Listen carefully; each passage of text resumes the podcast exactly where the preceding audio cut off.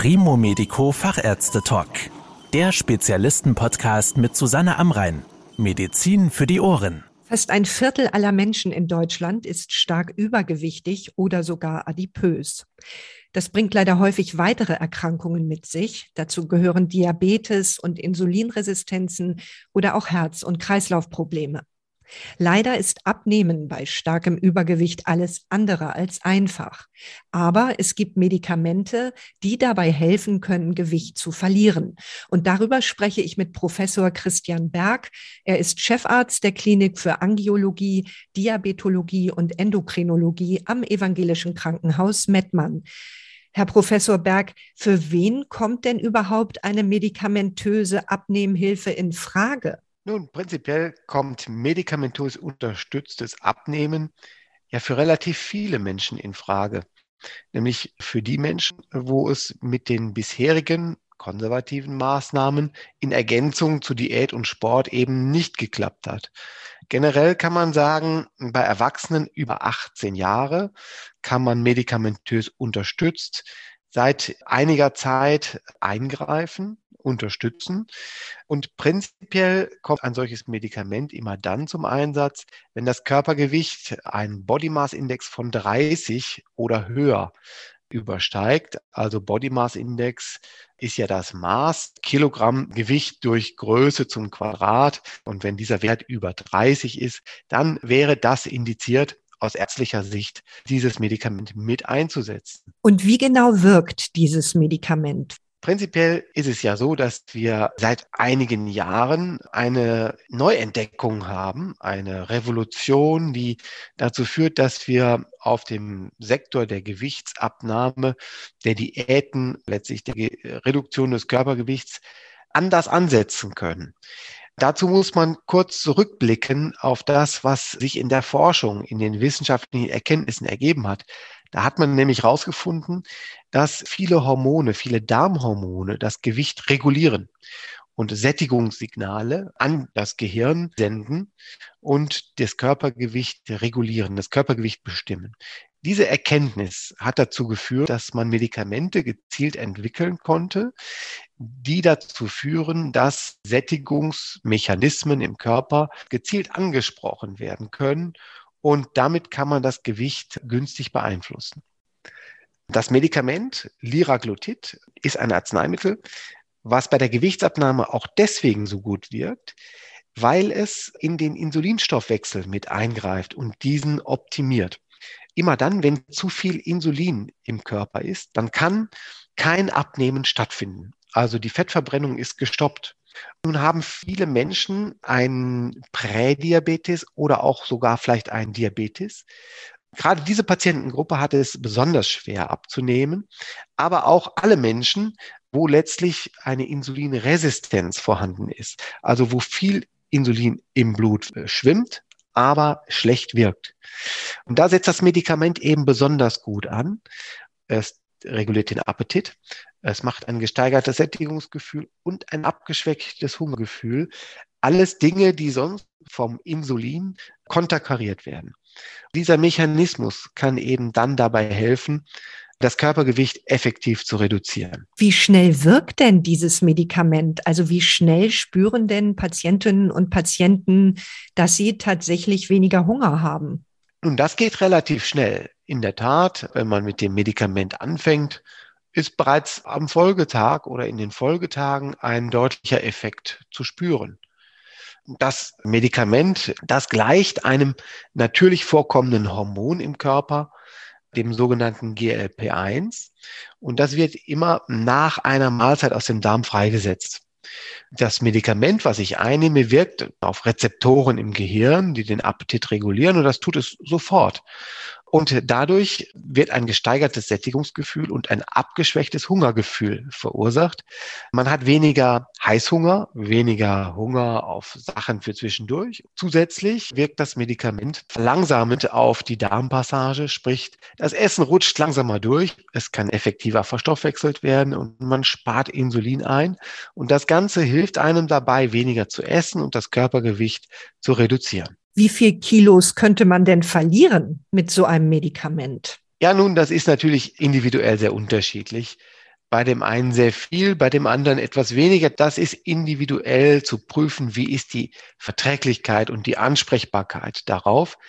Aber unsere Erfahrungen sind durchaus sehr gut. Also eine Gewichtsreduktion von 10 bis 15 Prozent des Ausgangskörpergewichtes ist durchaus gut möglich. Sprich, wenn wir hier, sagen wir, von einem Körpergewicht von 90 oder 100 Kilogramm ausgehen, sind 10 Kilo oder mehr durchaus möglich. Es gibt einige Patienten, die haben deutlich mehr abgenommen. In unserer Abnehmensprechstunde beispielsweise gibt es jemanden, der hat über 40 Kilo Gewicht reduzieren können. Manche schaffen nur 5, 6 Kilo. Aber der Durchschnitt ist doch schon bei mehr als 10 Prozent. Die neuesten Medikamente, die wir einsetzen, gehen sogar Richtung 20 Prozent des Körpergewichtes. Das ist etwas, was wir aber in einem individuellen Gespräch im Rahmen der Therapie dann miteinander besprechen würden, wie sowas dann ablaufen wird. Das klingt natürlich sehr bequem, ein Medikament, um viele Kilos loszuwerden. Sind denn damit Diäten und Sport überflüssig geworden? Ja, sie sind natürlich die Basis und das Wichtigste überhaupt, wenn ich mich nicht gesund ernähre und wenn ich nicht ausreichend mich sportlich betätige, dann nützt jedes Medikament nichts. Das medikamentöse Abnehmen ist eine Ergänzung zu Diät und Sport. Völlig klar. Wenn ich mich überkalorisch ernähre, also dauerhaft zu viel zuführe, dann wird es nie klappen. Und gleichzeitig ohne Sport kann ich die Gewichtsreduktion niemals halten. Dazu brauche ich Sport, um die Kraftwerke in der Muskulatur, die Mitochondrien, um die aufzubauen, damit generell mehr Energie verbraucht wird. Also diese beiden Maßnahmen sind unersetzlich, das ist keine Frage. Aber wir haben ja häufig das Problem, dass das bei vielen ja gar nicht so klappt oder ausreicht. Und manche können auch durch andere Probleme, orthopädische Probleme oder sonstige Dinge, Sport gar nicht so intensiv machen, wie es eigentlich notwendig wäre. Also beides ist unerlässlich. Es geht nicht ohne gesunde Ernährung, ohne mediterrane Mischkost, so nennen wir das gerne, und ohne sportliche Betätigung. Hier ist die Faustregel, dreimal pro Woche 45 Minuten intensive körperliche Betätigung. Das sind die Empfehlungen also dass man stark schwitzt. Diese beiden Maßnahmen sind unerlässlich und dann kann die medikamentöse Ergänzung sehr gut wirken. Das Medikament wird ja per Spritze verabreicht. Wie oft muss das denn geschehen und wer macht das? Nun, prinzipiell ist das mit einem Pen zu verabreichen, so wie ein Diabetiker sein Insulin mit einem Pen verabreicht. Das kennen vielleicht viele. Das macht der Patient selber und das Medikament wird abends vor dem Zubettgehen mit einer winzig kleinen Subkutannadel verabreicht in den Bauch oder in den Oberschenkel, wird geschult am Anfang der Verschreibung und ist völlig unproblematisch. Wie engmaschig werden die Patientinnen und Patienten denn betreut während dieser Behandlung? Wir haben hier im Rahmen unserer Abnehmsprechstunde ein spezielles Programm entwickelt, wo wir mit regelmäßigen Follow-ups dann nach zwei Wochen eine kurze Verträglichkeitskontrolle machen, nach weiteren sechs Wochen eine erste Verlaufsuntersuchung machen und dann in dreimonatigen Abständen weitere Arzttermine planen.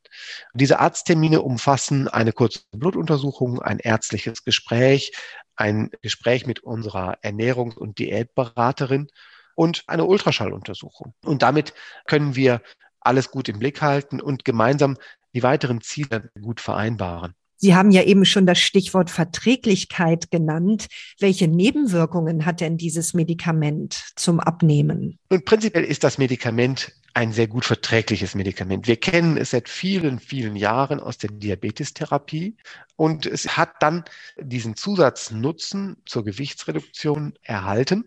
Von daher ist das nichts Neues.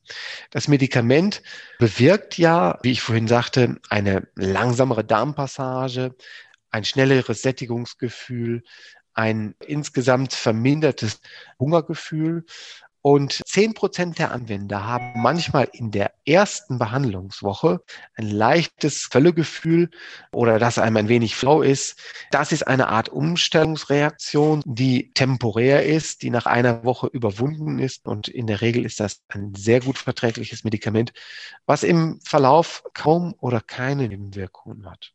Wenn das Medikament nun irgendwann wieder abgesetzt wird, kommt dann nicht der Hunger massiv zurück und es tritt der berühmte Jojo-Effekt ein, den man eben so häufig von Diäten kennt? Der Jojo-Effekt ist immer ein großes Problem nach jeder Art von Gewichtsreduktion. Das ist ein ganz natürlicher Reflex des Körpers, der möchte sich das zurückholen, was er verloren hat.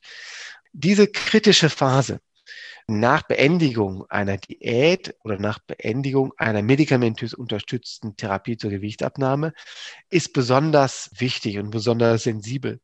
Und da bereiten wir uns dann auch gemeinsam darauf vor. Das ist dann natürlich besonders wichtig, dass Sie in diesen Phasen den Sport intensivieren, besonders auf die Ernährung achten. Wir machen uns aber auch Langzeiteffekte des Medikamentes zunutze. Denn wenn die Therapie, die in der Regel sechs bis zwölf Monate läuft, gerne auch länger.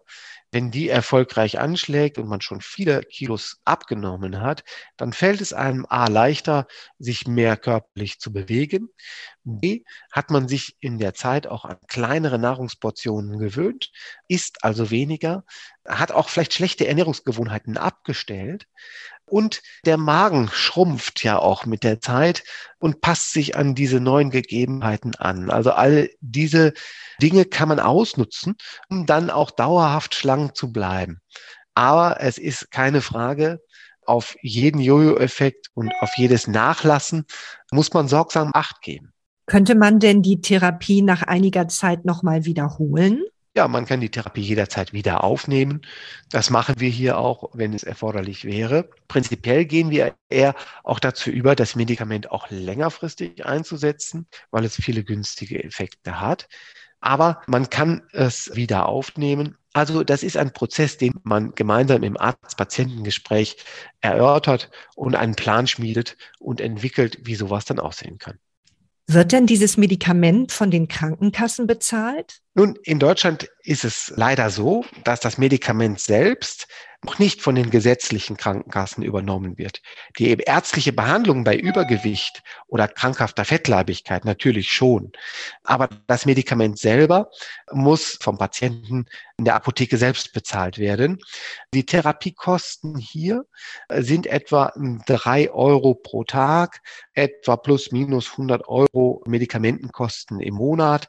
Aber das ist, wenn Sie es vergleichen mit anderen Kosten für Diäten oder Formula-Diäten oder sonstige Dinge sicherlich ein vergleichbarer oder überschaubarer Betrag, auch in Hinsicht auf die Wirkstärke, was wir mit diesem Medikament auch an Gewichtsreduktion und letztlich an Benefit für den Körper erreichen können. Viele adipöse Menschen gehen ja häufig erst sehr spät zum Arzt und suchen sich überhaupt erst sehr spät Hilfe. Würde es nicht Sinn machen, das Medikament zum Abnehmen schon viel früher freizugeben, also auch unter einem Body Mass Index von 30, damit es gar nicht erst so weit kommt? Ja, prinzipiell ist das natürlich denkbar. Und es ist auch vorgesehen, dass bei den Patienten, wo Risikofaktoren noch da sind, also Risikofaktoren wie ein Diabetes mellitus, Fettstoffwechselstörung oder sonstige Stoffwechselstörungen, dass man dort schon früher ansetzen kann, nämlich ab einem Body Mass Index von 27. Aber auch darunter könnte man sich ja vorstellen, das Medikament einzusetzen. Die Wissenschaft zeigt, gut ab einem gewissen Körpergewicht ist es dann auch wirklich schädlich für den Körper mit diesen vielen Kilos. Dann steigt eben auch das sonstige Erkrankungsrisiko und das Sterblichkeitsrisiko. Und das ist eben nun mal ab einem Body Mass Index von 30 aus der Wissenschaft heraus festgelegt. Deswegen kommen wir auf diese Zahl und daher kommen auch die Daten aus den Zulassungsstudien. Aber Sie haben völlig recht. Man könnte auch überlegen, früher anzusetzen, obwohl das jetzt noch nicht State of the Art ist. Vielen Dank für Ihre Erklärungen, Herr Professor Berg. Sehr gerne. Das war der Primo Medico Fachärzte Talk. Danke, dass Sie zugehört haben. Mehr Informationen rund um das Thema Gesundheit und medizinische Spezialisten finden Sie auf primomedico.com.